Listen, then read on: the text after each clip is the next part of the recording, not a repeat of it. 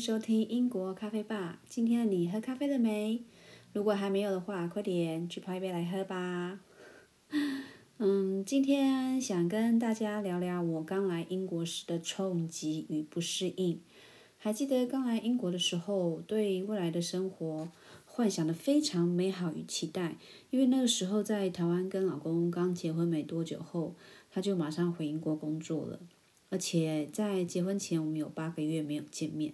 他飞来跟我结婚后两个星期就回英国了，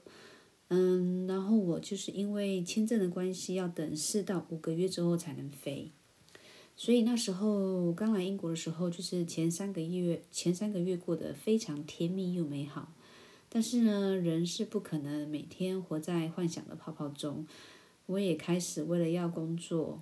为了要为了生活要找工作，嗯，先讲一下哦，呃，之前在台湾的工作，我之前是在医院工作的，工作了快十年，嗯，前几年是婴儿室的护士，那后面的几年就转行政人员，也有当过小组长，不过因为知道自己以后要嫁到英国嘛，所以当了快一年后就卸职，转回专员，而且我是高职毕业的，虽然说。我有护士执照，但是对于在英国当护士是不够的，必须还要再去继续深造。不过在英国读大学是很贵的，所以那个时候，而且刚好那个时候我的英文也没有，就是非常的不专业，只能讲一般的基础的生活对话这样子。所以就是在完全没有头绪下的我，只能找当地的工作中心，类似中介所这样子，然后去里面投履历，那就找工作嘛。找了大概没有多久，就找到。那个在 冷冻食品包装工厂里面的工作，嗯，当时候的我也没有很排斥，也没有想很多，就想说哦，以为自己的条件只能找到这样的工作就已经很棒了，所以那时嗯对啊，然后那时候还不是专职，他只是兼职的，应该算是试用期吧，就是看看你这个人到底可不可以，就是有没有耐心什么之类的。那一个星期工作二到三天，然后一天工作差不多八个小时。那时候是每天等中介打电话来说，呃，告诉我有没有工作这样子。然后因为工厂有时候不需要用到很多人嘛，所以刚开始就是这样子做下来，就是零零零零落落这样子做，很好笑。我居然就这样做了一年。我记得刚到工厂的时候啊，超级不能适应的。嗯，看到在亚洲，呃，看到在工厂过中工作的那个几乎都是以年轻人居多，要不然就是那种中年老人。而且厂里就只有我一个亚洲人，虽然他们没有排挤我，但是也不知道怎么跟我沟通啊！我也因为适应不良以及有很大的落差感，也没有跟他们有说什么，也没有就是跟他们完全没有交集啊。再者就是英国每个地方的口音相差很大，导致于我常常听不懂他们在说什么。那时候我才知道，原来英式英语跟我们平常接触的美式英语相差很多。就这样，我在工厂里面工作了一年哦，我跟别人交谈却讲不到十句。说真的，即使聊天也聊不到一起。而且他们很长啊，把那个某些年轻人不想做的工作都丢给我。然后工厂里面的温度都比外面的冷空气还要冷。我穿了两条裤子啊，两双手套啊，我还是冷得发抖。再加上我老公当时候又不在同一个县市上班嘛，所以。我回到家之后，都是也是都就是那种孤零零的一个人，然后基于这些种种的不适应，所以那时候的我就患上了轻微的忧郁症，因为我常常一回到家之后就开始狂哭，我连鞋子都没有脱，就坐在楼梯上大哭这样子，每天都这样子。然后上班的时候，我每天也是都在怀疑人生，对自己说啊，我为什么要千里迢迢的来英国做工厂女工？然后在台湾的我工作虽然很忙碌，但是我也很喜欢的工作，也是自己喜欢的工作啦。那医院的行政人员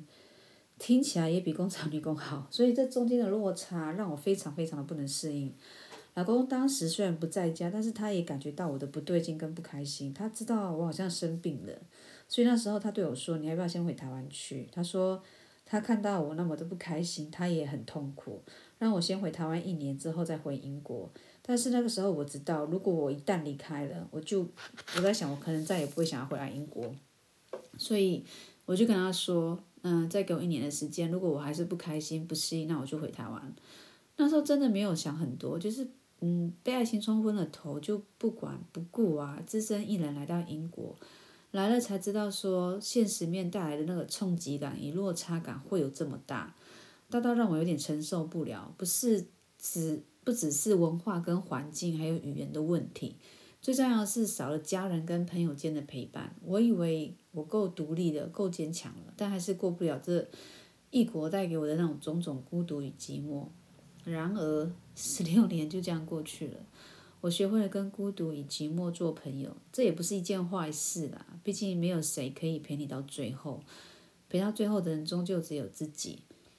虽然老公尽可能的让我快乐，但是人生不是只有爱情，相伴而来的还有亲情与友情，那才是幸福的人生呢。不过呢，我也是打不死的小强，我没有让自己沉溺在那黑暗的角落里太久，因为。我自己也很不喜欢那样的自己。之后呢，换了工作，我的心情才慢慢的好起来，对自己又开始有信心、有自信。我曾经在电视上看到一句话说：“与其整天抱怨或埋怨自己的缺点，那还不如直接改变自己。你不喜欢什么，你就去改变什么。”他这句话给我的感触很深，一直到现在，我都用行动来改变。所以我想跟大家分享的就是说，如果你也是啊，即将或是准备要嫁到国外的女性女性们，千万要想清楚，因为去玩跟去住是非常不一样的。你玩几周就可以回家，不用负责任，但是嫁来住就大不相同。我会建议先去几次，然后了解对方的家庭与环境，还有最好可以找到自己的工作，了解清楚。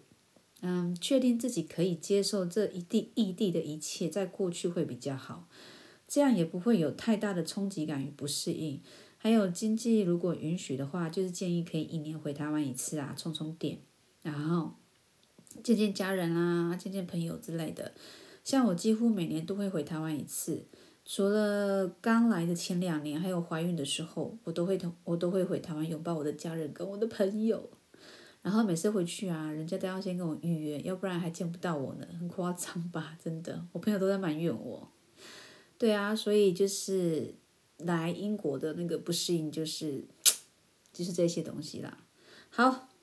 今天呢我就聊到这里喽，谢谢你们的收听。喜欢的听众们，请持续关注英国咖啡吧，我们下期再见，拜拜。